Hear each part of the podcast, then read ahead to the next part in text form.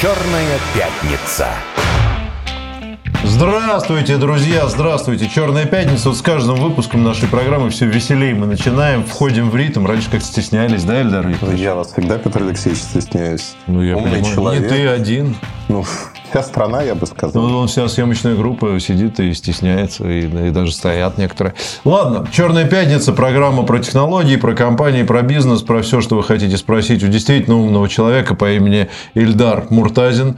Некоторые считают его мобильным аналитиком, я его считаю просто аналитиком. Хотя, конечно, познакомились мы с ним, когда я был тоже еще значит, довольно мобильным, трудился в компании Мегафон. Вот, э, и, собственно, на этой почве и сошлись. Но, тем не менее, Ильдар человек, который разбирается во всех вопросах, но мы э, э, поговорим все-таки о технологиях в большей степени. Слушай, а, да, звонки. Мы готовы принимать звонки. Просьба большая. Э, Не спрашивайте, как вернуть мужа, вот, пожалуйста, да, как- когда все закончится, вот такого рода. По- по- Поточнее, может быть, технологичное что-то. Вот сравнить какой-нибудь э, смартфон с каким-нибудь утюгом. Вот это вот Эльдар умеет прекрасно. 495 95 95 91 и 2. Радио «Спутник». Петр Лидов, Эльдар Муртазин в прямом эфире. А, Смотри, хочешь, я тебя в тупик поставлю? сейчас? Поставь меня в тупик. Давай, сейчас будешь стоять в тупике и краснеть на горохе. А, Смотри, у нас сегодня, ну, есть у нас такой Так. небольшой проект а, м, как бы на стороне. Шоу «Дебаты». Мы делаем с Сашей Цыпкиным такое шоу среди студентов, пол- дебаты на политические темы и так далее. Вот прямо сейчас в 12 часов, по идее, должен выйти довольно смелый выпуск значит, э, этих дебатов на ютубах, там, на наших всех каналах или где-то еще. Не суть. Он посвящен был э, теме секс-игрушки. Мгм. Да, а вот э, секс-игрушки, быть ли им в жизни современного человека, либо это как бы разрушает семью, это плохо, это не нужно и так далее. Вот. Не помню, кто там, кстати, победил, какая из команд. Это, это была очень крутая дискуссия. Кто-то принес, значит, наглядные, так сказать, э, Пособие. да, демонстрировал вот так вот, прямо вот, вот так вот. Вот, вот, вот Я знаю этого вы хотите. человека, Сашу Цыпкина, который любит втыкать это Ну, на стол. Да, вот, вот это было там все, и студенты ну, обсуждали, как бы, да, насколько, значит, и я подумал, кого как не тебя спросить. Э, Естественно. А, а вот это вот засилье. Что мы видим сейчас на улицах Москвы? Бесконечные магазины эроти- эротических товаров. Не, ну серьезно. Куда не идешь, там, то, значит, там чего-то, наверное, не- не- нельзя их в эфире Петр, а вы ханжа. Ну, Не, не, подожди, я, я- подожди. я тебе раз- вот идешь, Да. значит, и тут вот, значит, вот это, здесь, значит, всегда вот магазин, значит, с алкоголем, потом аптека, а потом вот и так вот такими вот группами они через каждые 200 метров есть. Скажи, пожалуйста, с точки зрения технологий, Мгм. Какие новинки? Что интересного? Какие обзоры на MobileReview.com в последнее время? э, Что взбудоражило, так сказать, моби- Общественность. мобильного аналитика? Слушай, я расскажу тебе э, сначала Ведь там же есть какие-то, наверное, абсолютно интересные есть. вещи. У нас нет таких обзоров э, в силу того, что не находятся люди, которые готовы публично это тестировать, к сожалению. Ну, Но так если Ильич, найдутся... Дорогие да, друзья, если пишите в личку. Значит, а, Петру причем. По поводу магазина. Вот ты сейчас перечислил очень правильный набор магазинов же. Сначала алкоголь, потом интим, потом аптека. Это у ответственных. Нет. Нет, у у Это и у ответственных, у и ответственных сначала безответственных. аптека, потом... С игрушками это не нужно. Да. Да, абсолютно точно. Ну, ну смотри, а вот вообще технологии Про в технологии. жизнь как-то Вошли, входят или нет? вошли технологии очень сильно, и сегодня существует огромный рынок, на который никто не обращает внимания, ну или обращает внимание, у нас даже сериалы про это Ну, Мы с тобой снимают. обратили. Вебкам. Вебкам – это огромный рынок, где фактически э, мы говорим о том, что используются те или иные игрушки, и это профессиональная сфера, она во всем мире одинакова, плюс-минус. Но есть еще другая вещь, сторона вопроса. По сути, технологии позволили управлять э, всем этим удаленно. Вплоть до того, что ну, мы вообще привыкли управлять всем в нашей жизни со смартфона. Как говорил Стив Джобс, для всего есть свое приложение. Вот э, есть приложение для этих игрушек. Более того, человек уезжает в другой город, жена остается там где-то, он может управлять, там, они могут по видеосвязи общаться, устраивать такое виртуальное общение, скажем так, с отягощениями. По сути, э, игрушек огромное количество. В этом нет ничего плохого, на мой взгляд. Да? Каждый человек взрослый выбирает для себя. Проблема в другом. И эта проблема, она связана с э, тем, что у нас идет в какой-то мере стигматизация вот этой истории, когда вот, ну, фу-фу-фу, никто туда не ходит, но количество магазинов на каждом углу, оно говорит ровно об обратном. Проблема, что большая часть всего этого добра китайская. Проблема, Почему проблему? Потому что Китай очень разный. Очень часто дешевый Китай – это не гипоаллергенные вещи. Второе, если мы говорим про электронику, вот то, чем я занимаюсь, аккумуляторы представляют потенциальную опасность. Угу. И одно дело, когда у тебя пыхнет в руке какой-то аксессуар. Сейчас не продолжай, Да. Другое дело, если он пыхнет. Ну, в общем-то, и здесь за счет стигматизации этой темы угу. госрегулирования нет. Никто, ну, представляешь, чиновник. Ты кто? Ты за что отвечаешь? А я вот за эти резиновые изделия. Ну да. Ну и смешно, никто не хочет этим заниматься активно. Да, есть сертификация, есть прочие вещи, многое не сертифицируется, но а в нашу жизнь вот автоматизация каких-то вещей, она, безусловно, пришла. Сейчас кто-то там закрывает глаза, уши, говорит, блин, ну как вы можете это обсуждать? Но это часть жизни. Более того, я хочу сказать очень важную вещь. Чем больше продается подобных вещей, особенно управляемых со смартфона, тем более, большее число одиноких людей. Это основная проблема. Огромное количество одиноких людей. Я вчера там общался со своей подругой, и а, мы пришли в какой-то момент, она говорит, вокруг меня, вот моих ровесниц, там 35 лет, огромное количество. Успешные, построили карьеру, красивые, обалденные и так далее. И одинокие. Где мужики? Вот примерно вот так. Хорошо, ну ладно, бог с ними, с, с одиночеством вопрос философский, мне кажется. А скажи, пожалуйста, а безопасность информационная. Ну, вот если описал, ты описал схему угу. взаимодействия, не знаю, там, влюбленной пары на расстоянии, а возможно ли перехват да. как подобной информации и использование, там, я уж не знаю, ну, в, в любых целях? Я тебе больше того скажу. У нас продается на российском рынке несколько моделей. Мы просто с Петром не договаривались об этой теме. Не договаривались. Абсолютно. Это как бы сюрприз был. Поэтому сейчас Но... Эльдар все свои знания, сейчас мы из него вытащим. Вытащим, и поймем, да. куда он на самом деле ходит. Да, да, да. Какие да. магазины. Сейчас потихонечку, потихонечку. Значит... Сейчас сам все расскажет. Значит, э, есть э, несколько устройств, сделанных китайцами, которые предполагается, что ну, они используются в личной жизни, в квартире, вряд ли где-то. Они управляются, как правило, по Bluetooth. И соединение абсолютно не защищенное, то есть его можно перехватить и можно фактически управлять. И были истории, когда там сбой или еще что-то. Но это, мягко говоря, неприятно для человека. Ну, потому что там э, условно максимальное количество условных оборотов угу оно может запредельно, который человек не выдерживает просто. Вот и все. Это как бы травмирующий опыт в прямом смысле этого слова. Ну, безусловно. Слушай, а скажи, пожалуйста, если уже немножко отходить от этой да. темы, вообще перехват ну, я уж не знаю, военных, разведывательных, э, специальных целях информации, которая пересылается. Ну, допустим, я пересылаю угу. тебе там некий файл, видеофайл, или фотографию, или что-то такое, что не предназначено для посторонних. Вот может ли какой-то, ну, не оператор, а вот кто-то посторонний внедриться в эту сеть и чисто теоретически там со спутника или откуда-то еще это дело перехватить? Очень сильно зависит, но у нас есть огромная проблема с цифровой гигиеной и безопасностью человек покупает роутер домой или кто-то ставит роутер. Mm-hmm. Там есть по умолчанию, ну, условно, пароль и связка логина админ-админ. Человек его не меняет. Ну да, Более на того, кто меняет. А, если говорить о тех, кто меняет, то меняют очень просто, подбирают простой запоминающийся пароль, который можно подобрать. И если есть программы, есть приложения, которые позволяют взломать условно соседский Wi-Fi, Дальше внедрить те или иные прошивки на ваш роутер, как правило, это простые модели, и просто за вами следить. И это очень распространенная история во всем мире, когда соседи следят за соседями. Просто ради удовольствия? По разным причинам. Ну, кстати, от одиночества, от скуки, да. если это довольно простая схема. Да, нет, весело, по разным причинам. Дети, например, развлекаются тем, что если к этому роутеру подключены какие-то устройства, ну, там умный телевизор, да. они начинают его включать, выключать. Вот это. Ну, сразу видно, Понятно. что подросток балуется. Хорошо, есть звонок у нас. Э, здравствуйте, вы в эфире, слушаем вас. Добрый день. Добрый день.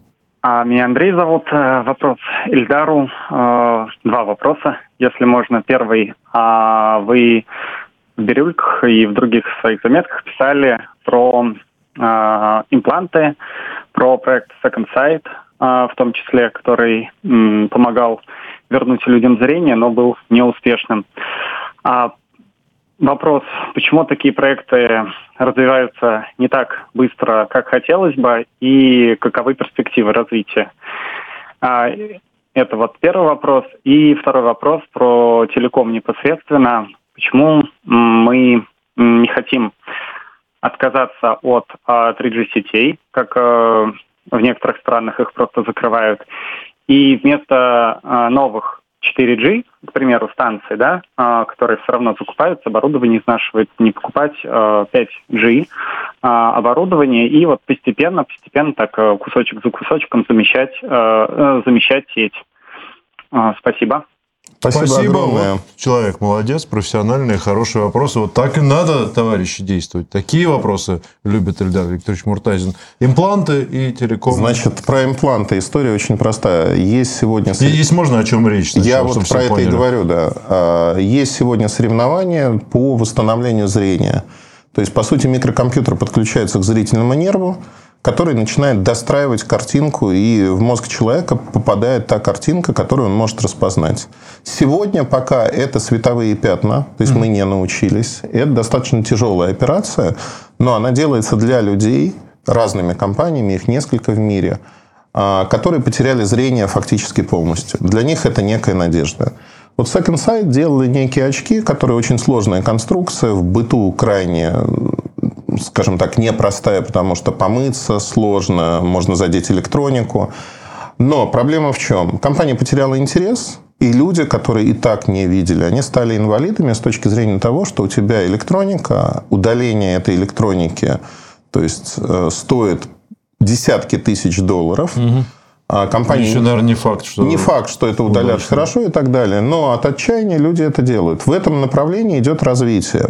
Основное ограничение, оно со стороны чиновников, там, условного Минздрава в каждой стране, которые закономерно говорят, ребята, а кто будет за это отвечать? Ваши эксперименты понятны, эксперименты над живыми людьми запрещены, вы не можете гарантировать, что не будет последствий. Да. Поэтому это вот такая серая зона на сегодняшний день. Но развитие компьютерных технологий позволяет надеяться, что лет через 20-25 зрительные импланты у нас реально появятся. Но, но это имплант именно в глазное яблоко куда-то ну, вставляется. Фактически То есть это не очки, которые ты надел это очки. сверху? Как правило, это очки, которые просто подсоединены, тебе в глазное яблоко имплантируют, к нерву зрительному mm. имплантируют специальный датчик, который через разъем подключается к очкам, к шлему, к чему угодно. Ну, то есть, это сложная конструкция. Вот. По поводу второго вопроса, он отличный. А, значит, почему мы не отказываемся от 3G? На самом деле в России 3G отказываются. Процесс называется рефарминг, то есть реиспользование частот. Частоты 3G идут на 4G. Почему у нас нет 5G на сегодняшний день? Причина достаточно простая, она не связана с санкциями, она связана с тем, что Российский рынок живет, российский рынок телекома, мобильные операторы живут, вот мне никто не верит, на голодном пайке. Много лет государство фактически де юре и де факто ограничивает рост цен. У нас изменились цены на ЖКХ, у нас изменились цены на все, но цены на мобильную связь – это такая сказочная история. Они не меняются. Вы платите, операторы платят больше за электричество, больше зарплаты, больше накладные расходы. У них просто не остается денег для того, чтобы развиваться. Сегодня этот вопрос никак не решен. 5G, к сожалению, мы не получим, пока мы не начнем платить больше за связь. При этом меня убивает другая ситуация. Операторы за счет ценовых войн, они сами не правы. Да? Они вели ценовые войны. А, до сих пор есть тарифные планы, где за 100 рублей человек получает безлимит на все. Ну, сейчас, э, извини, что я вклинюсь, я изумлен был. Ну, я, я работал угу. долго в мобильном операторе, и всегда нашим главным тезисом был, в общем, тезис о том, что в России фактически самая дешевая в мире мобильная связь. И я помню тогда, по-моему, средний счет там что-то был или минимальный какой-то, около 200 рублей. Я сейчас у мамы своей спросил, у нее тариф там есть мегафоновский. Она платит, по-моему, 350 рублей. И фактически у нее нет никаких ограничений по, да. ну, по ее необходимости. Да. Она просто говорит, я в восторге от того, что у меня везде есть интернет. Угу я плачу угу. вообще вот, э, вот такие деньги. И на самом деле времени-то много прошло. Я уже пять лет не работаю. Да. Мне казалось, что ну хотя бы там побольше. Но опять же, это, это вопрос э, чисто такой практический. Действительно, у нас по-прежнему самая Ты дешевая, знаешь, наверное, одна из самых дешевых у нас э, экстремально дешевая связь. Более того, когда мы говорим про связь, людей возмущает, что мне подняли цены на связь. И человек говорит, я платил 200 рублей, стал платить 220. Это угу. грабеж, меня ограбили, это невозможно и прочее. У нас 22 миллиона человек платят за связь меньше 200 рублей в месяц. Меньше 200 Меньше 200 рублей. При этом они получают безлимит на интернет полный что не рентабельно ни для кого, а государство ограничило рост цен, э, им не могут угу. поменять. Постепенно в архив уходят эти тарифы, тогда им меняют. Но меняют, опять-таки, не на порядке, то есть ну, в два раза вырастет. Чашка кофе в Москве, кстати, Фактически, да. Не 200, а 400 будет. Но самое смешное, что... Почему я говорю про 22 миллиона человек? Потому что их телефоны, они стоят дороже 60 тысяч рублей.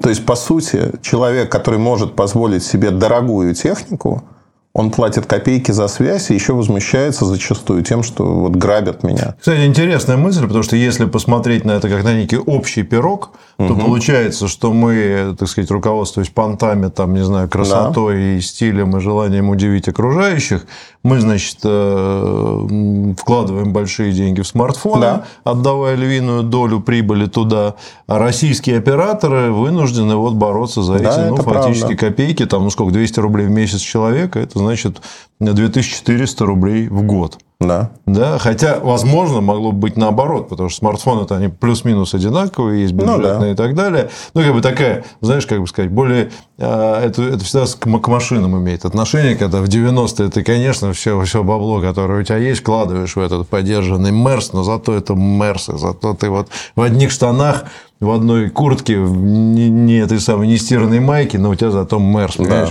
Да. Больше у тебя ничего нету, кроме долгов и совести. Вот. А все-таки ситуация могла бы, должна бы разворачиваться, мне кажется, с э, каким-то, ну, не знаю, цивилизацией потребления как-то, нет? Я думаю, что она должна разворачиваться. Впервые Минцифры э, и Максут Шадаев, наш министр, э, занимают позицию между бизнесом и чиновниками и пытаются сдвинуть это постепенно, шаг за шагом в правильном направлении.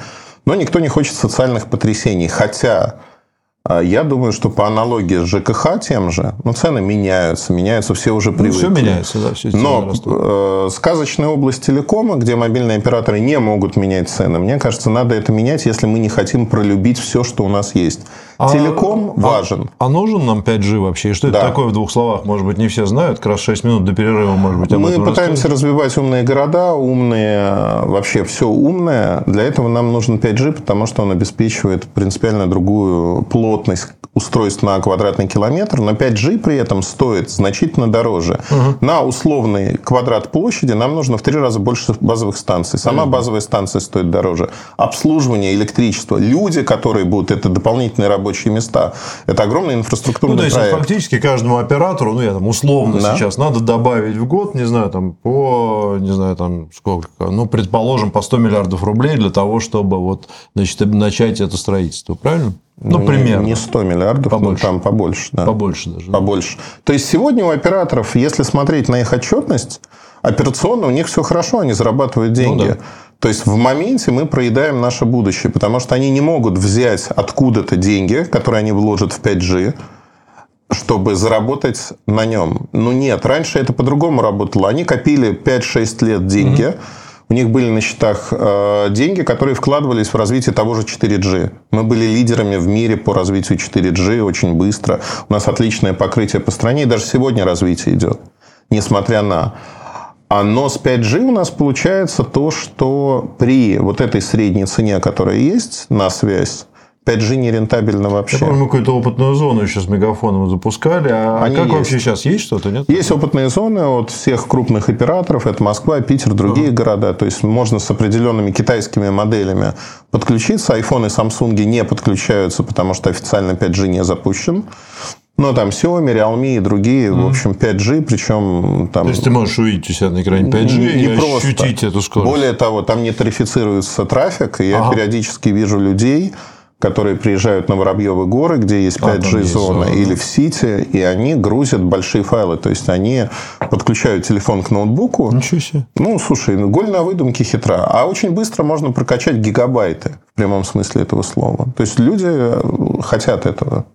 Некоторые. А есть ли страны в мире, где 5G уже является такой бытовой реальностью для всех людей? Практически большая часть мира 5G. Серьезно. Просто мы-то за границу, знаешь ли, не ездим. Да, абсолютно. Я просто устал уже путешествовать, и хватит уже, я везде был. 5G появляется во многих странах и более-менее развит. Проблема заключается в том, что покрытие 5G остается... Это дорогая история для любого оператора. Ну, например, да, Германия полностью покрыта 5G сетями.